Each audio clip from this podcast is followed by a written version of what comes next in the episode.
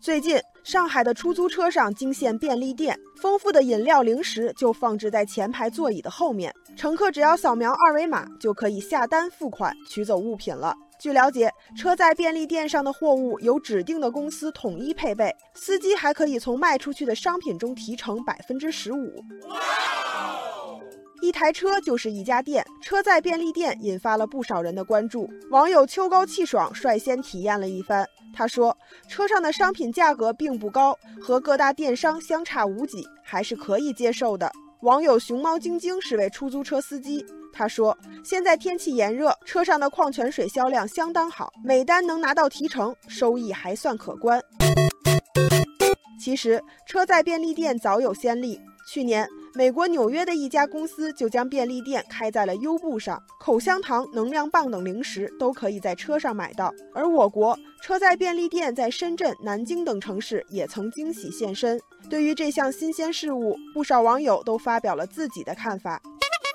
网友菲菲说：“车载便利店的出现是因为有刚性需求，对于新事物，我们应该用宽容的态度去对待。”网友心之所向说：“出租车司机的收入来源单一，车载便利店能为车主增加新的收入渠道。”网友冰柠檬在冷静思考后发言，他说：“车载便利店的模式未尝不可，但是首先要确保商品的质量以及安全，让乘客没有后顾之忧。”网友冰柠檬的留言引发了不少人的思考，很多人陆续对车载便利店提出了疑问，而且有理有据。网友红星说：“出租车的空间本来就狭小，如果再有一个货架安排在车里，乘客的不便可想而知。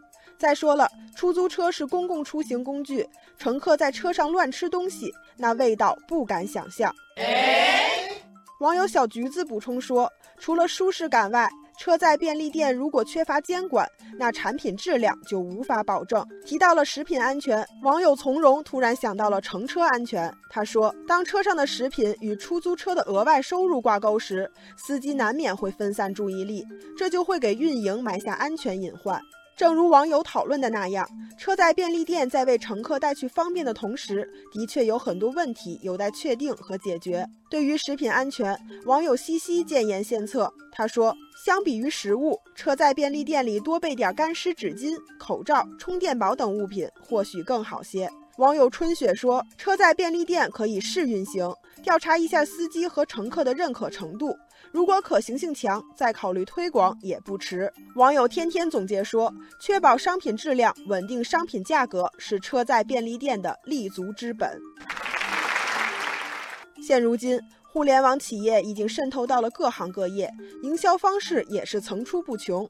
车载便利店究竟是出租车行业发展的新模式，还是昙花一现？这个问题需要时间的检验。